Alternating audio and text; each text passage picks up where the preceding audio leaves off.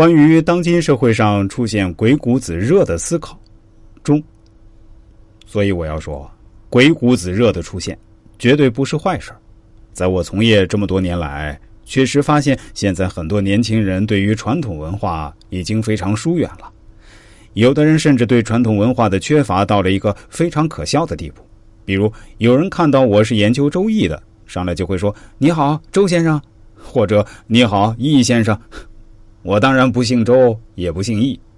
周易中的“周”是周朝的意思，在古代除了周易之外，还有连山易和归藏易。只不过后面这两易啊，现在都失传了，流传到我们现在的就只剩下周易了。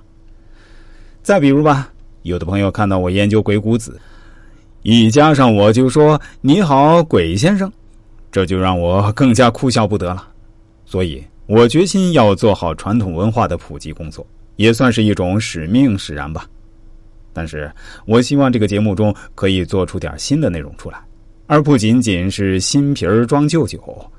我希望从一个不同的角度，别人没有讲解过的角度来分析鬼谷子，这就是我要跟大家说清楚的内容。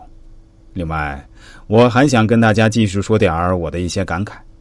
我们可以看到，在近代史上，任何一个大国的崛起。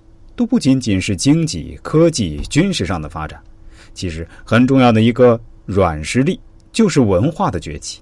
所以，我们看到塞万提斯的出现，恰好是在西班牙称霸世界的时代；画家伦勃朗的出现，也恰好是在荷兰成为海上马车夫的时代；法国崛起的时候，也恰好涌现出一大批的启蒙思想家。而莎士比亚、拜伦等文学大师的出现，也恰巧就跟英国崛起同步诞生。这一切难道真的仅仅只是巧合吗？不，绝对不仅仅是偶然。我们还可以看到一个有意思的现象，那就是历史只有两百多年的美国，其实也很会利用文化上的渗透来实现全球霸业。在这里，我要插播一下啊。曾经有一种说法，美国“硅谷”名字的由来 也是借用了“鬼谷子”翻译过去的谐音。